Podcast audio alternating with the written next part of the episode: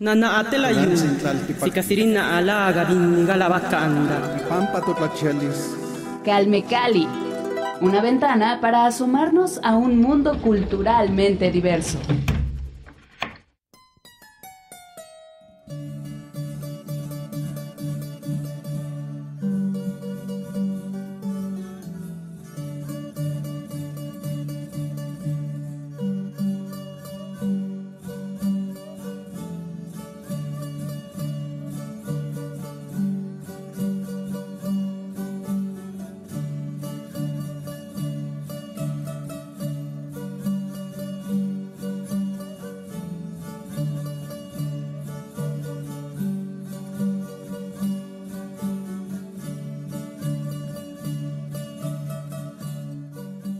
Saludamos a todas las personas que están detrás de la bocina o de los audífonos escuchándonos a través del 96.1 de FM. Bienvenidas sean todas a Calmecali. Yo soy Vania Anuche. Qué gusto recibirlas con nosotros en una emisión más de esta séptima temporada.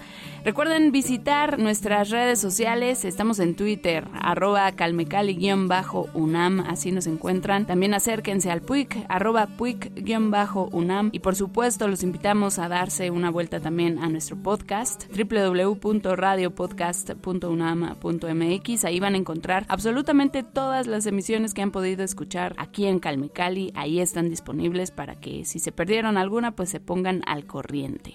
Y hoy quiero darle la bienvenida a nuestro invitado. Vamos a hablar sobre pues letras, sobre escritura, sobre literatura y también un poquito sobre antropología. Está con nosotros Delmar Penca, él es escritor y académico celtal. ¿Cómo estás, Delmar? Qué gusto recibirte aquí en Radio UNAM en Calme Cali. ¿Qué tal, Vania? Buenos días, eh, feliz de estar aquí en tu programa y agradezco mucho la invitación. Gracias. Al contrario, muchísimas gracias por tomarnos la llamada.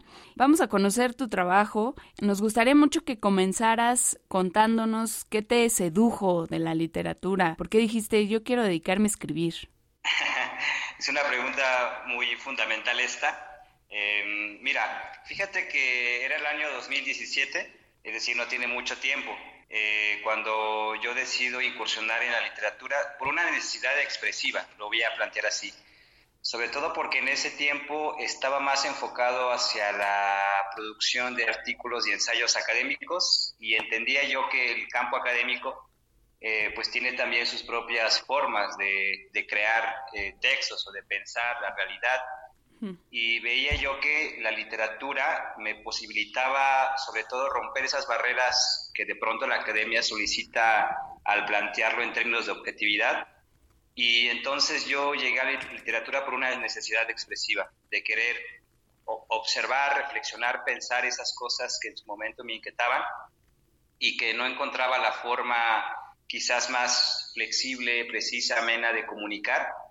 Y por esa razón llegué a la literatura. Eh, me enfoqué mucho en la escritura de ensayos eh, literarios, pero hay una corriente llamada como ensayo creativo, que es eh, curioso el nombre porque se comprende como un ensayo de creación, es decir, algo inédito.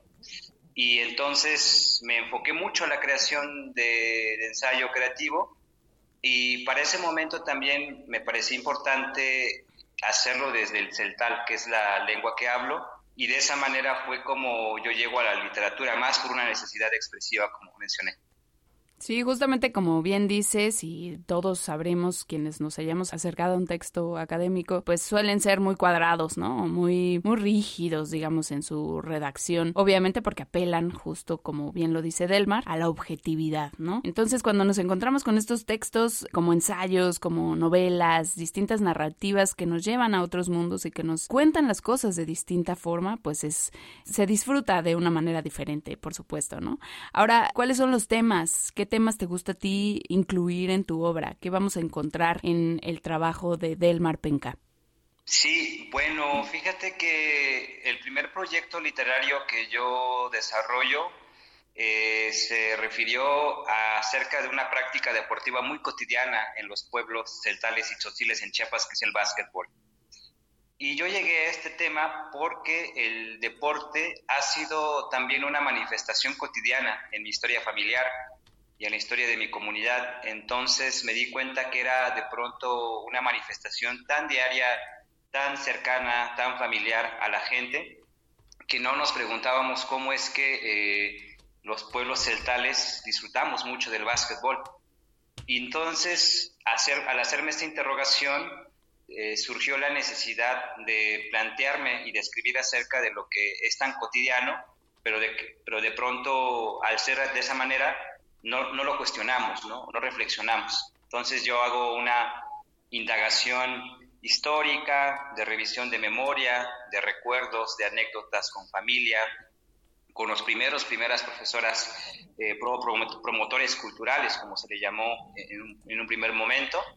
Y a partir de una serie de, testimonios fui reconstruyendo eh, la historia y el devenir de la práctica deportiva y de esa manera yo hice un primer libro de ensayos sobre el básquetbol y menciono esto como preámbulo porque las búsquedas siguientes que he tenido también han sido sobre estas cuestiones como pensar, sentir y escribir acerca de lo que nos atraviesa de una manera diaria, pero que de pronto al ser de esa manera no, no nos detenemos a interrogarlo, ¿no? O a intentar desmenuzar por qué esas cosas que se manifiestan en nuestro día a día suceden de esta manera y cómo es que las apropiamos, ¿no? sin, sin reflexionar o cuestionar o indagar a profundidad por qué. Entonces, básicamente ese fue como el, el punto de arranque y son las búsquedas que intento hacer en, en los proyectos literarios que he desarrollado temas o asuntos, como bien lo dices, que normalizamos, como se vuelven ya parte de esa cotidianidad, pues los damos por sentado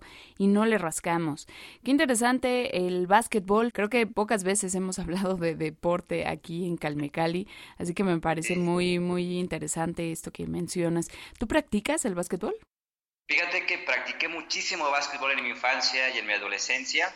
Y podríamos decir también que en algún momento le fui infiel a este deporte porque me encaminé hacia el fútbol. Pero en realidad el, el, el, básquetbol, el sonido de la pelota, el, juego ha estado muy presente en mi vida y últimamente he intentado retomar la práctica del básquetbol porque durante varios años lo dejé por temas de, educación y de trabajo. Y, bueno, entonces eh, por ahora estoy intentando retomar el deporte. Muy importante el deporte para nuestra vida diaria, no solamente para aquellos que se hacen llamar deportistas profesionales o deportistas de alto rendimiento, todos deberíamos practicar algún deporte, alguna actividad física. Valga este paréntesis para invitar a la gente, por favor, a moverse, a hacer alguna actividad física porque es importante para la salud. Se van a sentir mucho mejor con ustedes mismos, van a ser más productivos, van a tener más pila, ¿no? Van a ser más activos y obviamente se va a traducir esto muchísimo en su salud. Favor, yo les hago una invitación personal en este país que somos, pues es un país considerado obeso. Lamentablemente la población infantil también está en esa tirada, así que invitemos desde pequeños a los niños a amar el ejercicio, a amar el deporte, obviamente con su debido cuidado porque todo en la vida debe tener su precaución y debe hacerse como se debe para que se haga bien y no haya lesiones. Calme Cali. Háblanos de tu comunidad, por favor, Delmar. ¿Cómo entendemos a la comunidad celtal? ¿Qué los diferencia de esta comunidad, digamos, occidental que nos está alejándonos, ¿no? De estas tradiciones o de estos hábitos que hemos adquirido desde la conquista, por supuesto, ¿no? Desde la llegada de los españoles poco a poco se fue permeando el occidente en nuestra nación.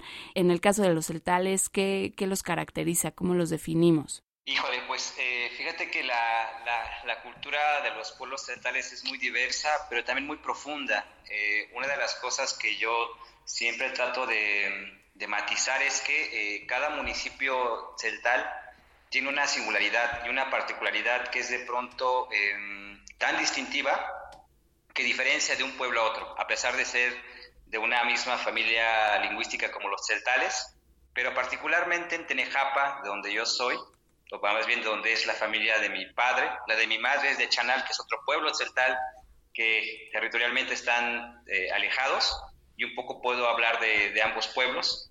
En el caso de los celtales, pues se reconoce como, una, como un municipio y sus comunidades eh, muy arraigadas a sus prácticas tradicionales a través de fiestas y ceremonias em, que se llevan a cabo en ciertas fechas para eh, ofrendar a, los seres de la lluvia, de la tierra, de las cuevas, eh, el ciclo agrícola, la producción de maíz. Y también es, una, es un municipio que se conforma por ejidos, entonces hay como una estructura organizativa muy, em, vamos a decirlo así, muy, muy cercana en términos de em, una organización, vamos a decir así, muy horizontal, en donde en algún momento de la vida todos los hombres deben desarrollar alguna actividad eh, al servicio de la comunidad y las mujeres, por su parte, como también eso hay que mencionarlo, no hay una, una cuestión muy marcada ¿no? de los lugares que corresponden a las mujeres y ellas desarrollan, por supuesto, sus actividades, ¿no? Al, al, a la par en que se desarrollan las actividades, vamos a decir así, masculinizadas. Y en el caso de los pueblos, eh, del pueblo de Chanal, eh, vale la pena mencionar que es como uno de estos municipios que lamentablemente todavía viven unas condiciones de, de pobreza pero es una pobreza, no voy a decir económica, sino alimentaria, porque carecen de, tierras para producir em, sus propios alimentos y esto se debe, por supuesto, al, tema de la repartición agraria y también a la posesión, a la tenencia, al derecho de la tierra.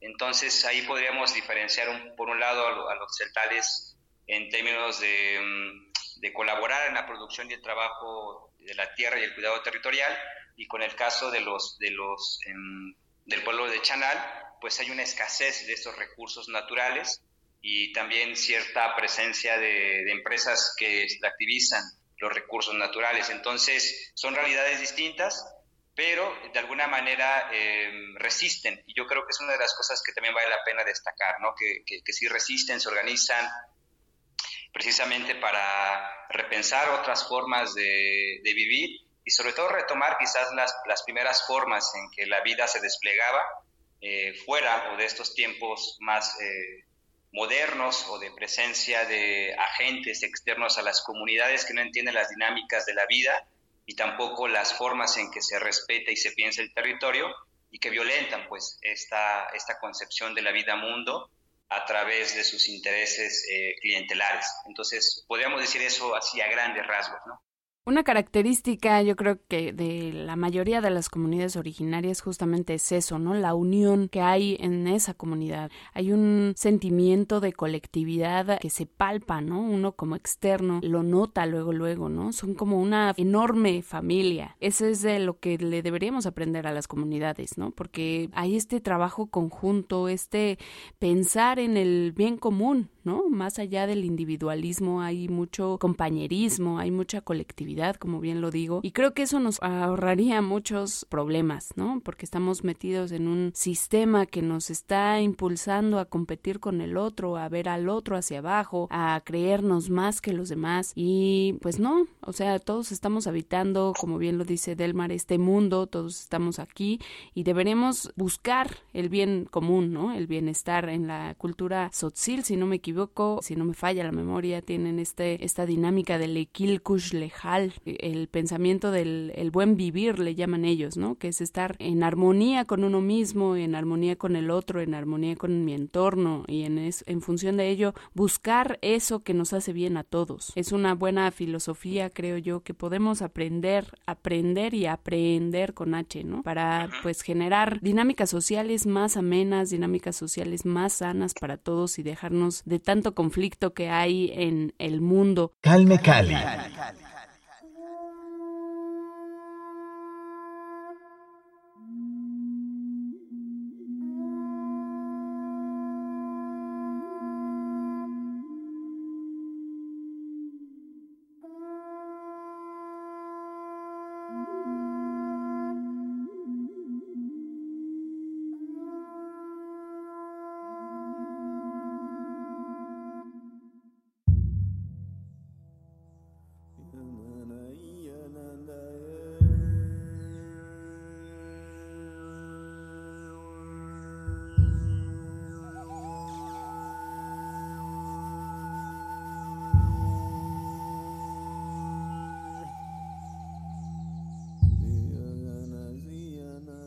te kerebetik, te yasustik beltas naike, yas ves tashik te pelotae, kunkun yas chayik belta sit, desbaquetalike yas kat ves basok te ikinale.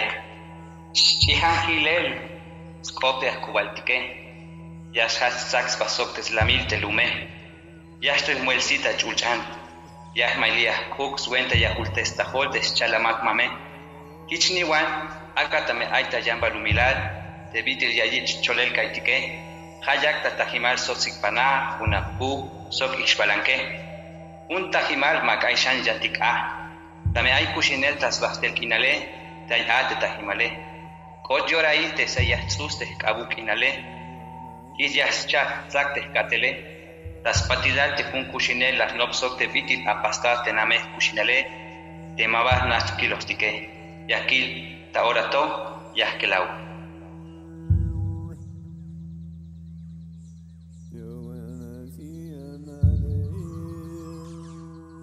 Veo a los jóvenes encaminarse a su casa. Rebotan el balón mientras avanzan. Lentamente los pierdo de vista. Sus cuerpos se diluyen en la oscuridad. El sonido de los grillos y de la noche comienza a armonizar el paraje. Levanto la vista al cielo, recuerdo a mi bisabuelo. Seguramente, si existe ese otro mundo del que nos habla la creencia, él se encuentra jugando con Sipagná, Unajpú o Ixbalanque. Una partida o las que sean. Si la eternidad existe, que sea jugando. Cierro mi ventana, retomo mi trabajo, después del viaje imaginado y sus posibles escenarios de una época pasada que se encuentran no muy lejos de la nuestra. La veo justo aquí, frente a mí.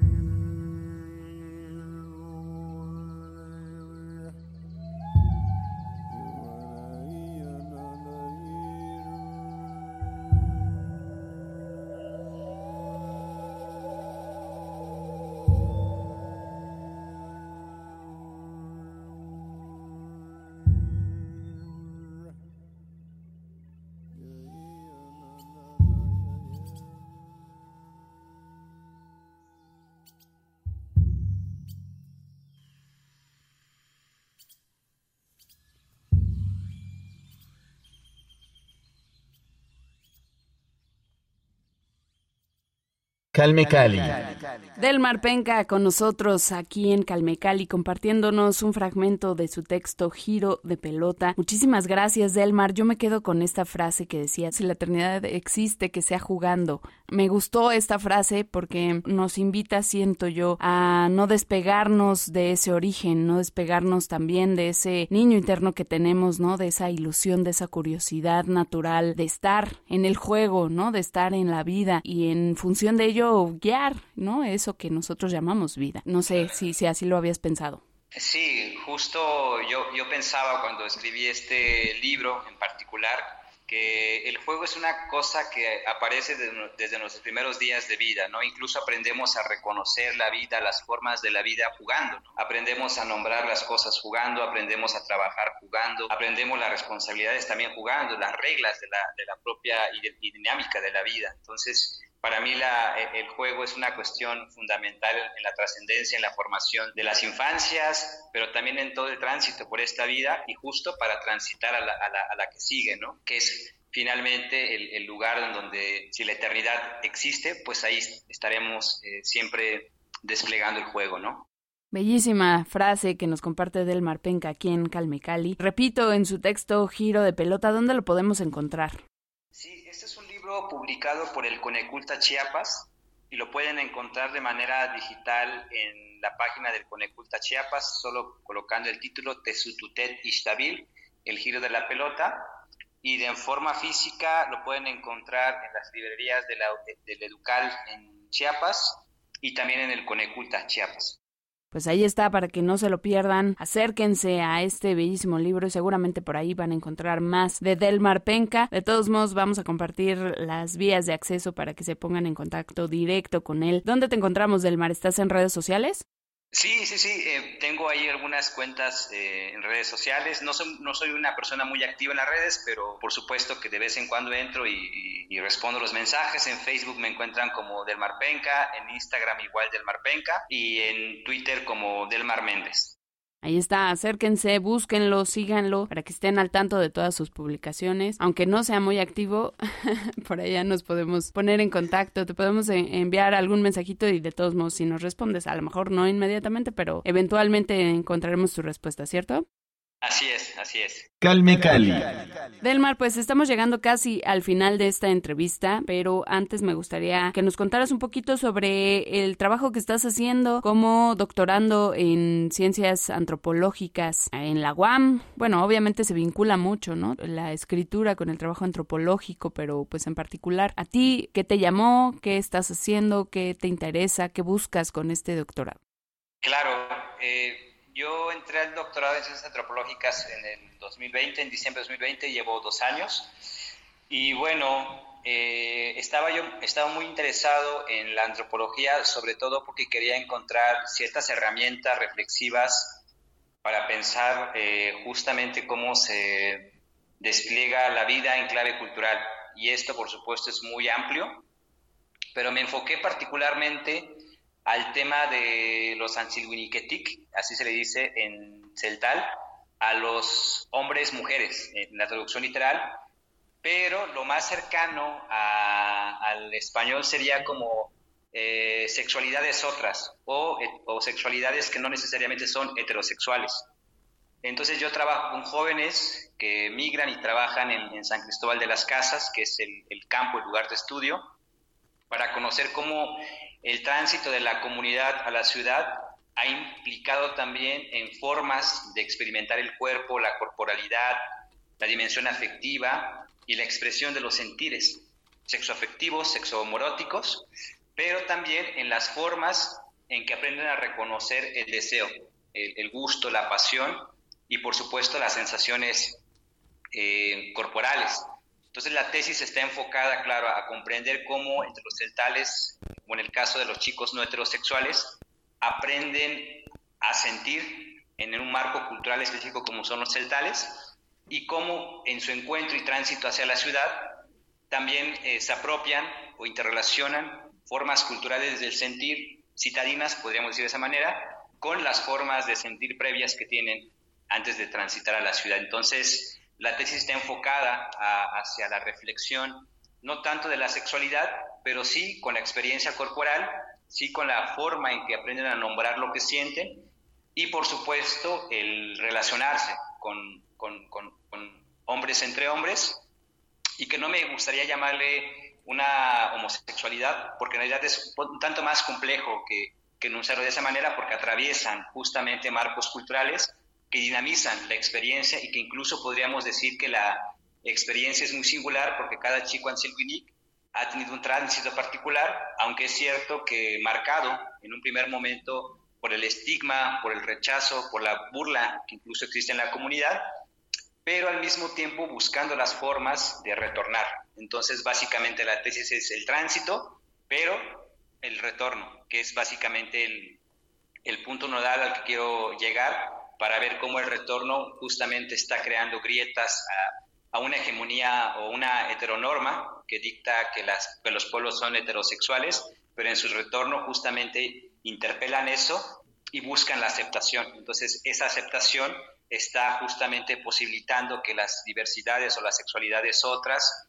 eh, empiecen a ser parte también de una realidad que no había sido tan visible, ¿no? Y por ahí va la tesis.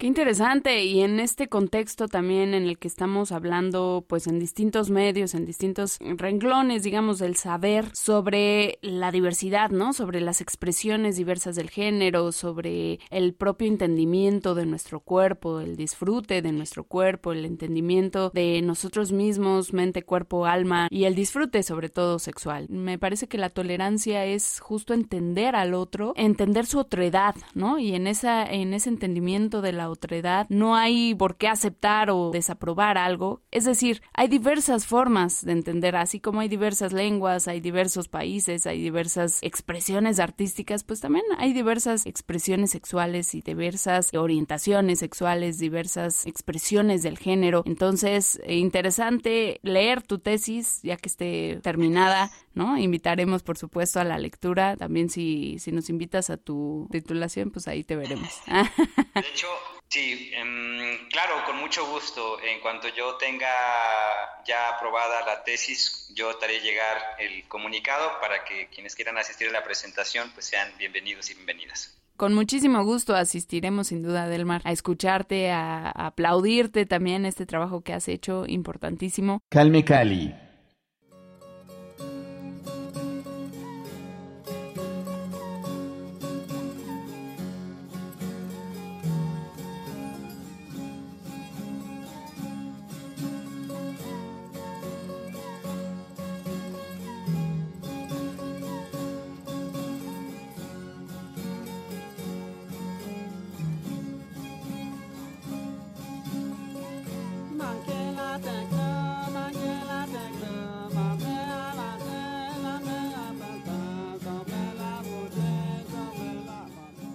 Un abrazo, Delmar. Ha sido un verdadero placer platicar contigo. Por supuesto, te invitaremos nuevamente en siguientes programas para que nos acompañes. Y una vez que termines tu tesis, pues también nos echamos un, otra platicada sobre el tema tan interesante que manejas en ella. Muchas gracias, Delmar, por traernos un poquito de la comunidad celtal aquí a Calmecali y sobre tu obra también. Muchísimas gracias. A ti, Vania, por la invitación y a toda la comunidad que escucha el programa. Pues agradecerles y con mucho gusto nos encontramos en otro momento. Muchas gracias. Un abrazo para ti hasta Chiapas. Gracias a todos los que nos escuchan, todas las personas que están con nosotros cada semana aquí en Calmecali. Recuerden que hay retransmisiones los jueves a la una de la tarde por el 860 de AM y los domingos a las tres y media de la tarde por el 96.1 de FM. Gracias al PUIC, al Programa Universitario de Estudios de la Diversidad Cultural e Interculturalidad de la UNAM, por su colaboración en este espacio. Por supuesto, gracias a nuestro compañero Alfonso Martínez por la asistencia en este programa. Mi nombre es Vania Nuche y los espero la próxima semana aquí en Calmicali. Quédense con toda la programación de Radio UNAM. Del Mar Penca, muchísimas gracias, un abrazo.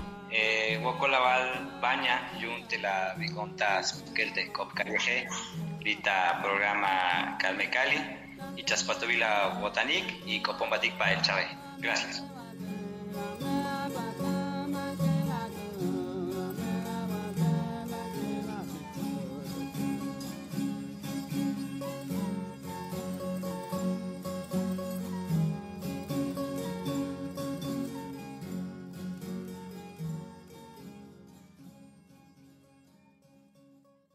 Nana atela yu, sikasirina alaga bingala anda. Calme Cali, una ventana para asomarnos a un mundo culturalmente diverso.